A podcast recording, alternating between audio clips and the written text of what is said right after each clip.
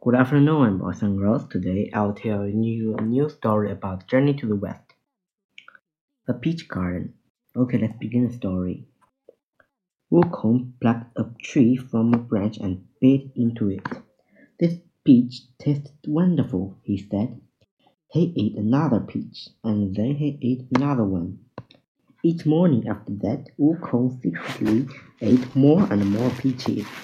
After eating, he climbed into a tree and took a nap. Time went by and Wukong enjoyed his life in heaven. Meanwhile, the Queen of Heaven was busy. It was almost time for the annual Peach Festival. She called for the militant, red gown and blue gown. How may we help you? asked the red gown. Peach Festival is tomorrow, said the Queen. All the important gods and spirits if in heaven will be there. I also invited Bodhisattva Guan Yin, the goddess of Mercy.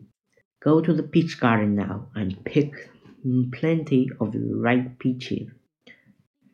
Red gown and blue gown went to the garden. As soon as they went through the gate, both met and gasped.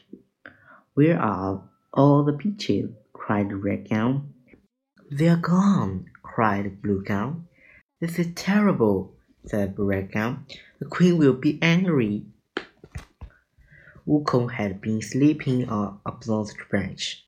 When he heard the maiden, he woke up. Who's making all these noises? he asked. Jumping down the ground, I'm trying to sleep. The maiden was startled. We are sorry to wake you, sir, said Gown. We came to pick peaches for the peach festival. Do you know what happened to the Peach Festival? asked Wukong. His eyes lit up. I didn't hear about that. Oh, it is a wonderful festival, said Blue Gown. All the important gods and spirits will be there. That sounds like fun, said Wukong. I'm sure I'm invited, right? Red Gown bit his up lip. Um, I don't think so. Wukong was furious. The queen did not invite me. I'm just as important as any other spirit or god. The maiden looks nervous. Sir, said the blue gown, what are their peaches? I ate them, said Wukong. I ate every single one, and they were delicious. Oh no, cried the red gown. We must tell the queen. No, you're not going to tell the queen, said Wukong. He quickly set a spell. Instantly, Red Gown and Blue Gown fell asleep. Wukong looked at all the empty peach tree. He shook his head. I'm in a big trouble. When the red gown and blue gown woke up, they ran back to the cloud palace. Your Majesty, cried Red Gown, something terrible happened. Sun Wukong ate all the peaches.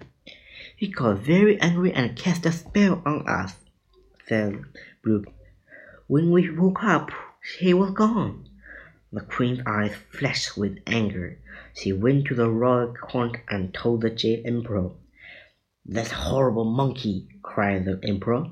He turned to his captain. One hundred thousand soldiers. I want Wukong arrested.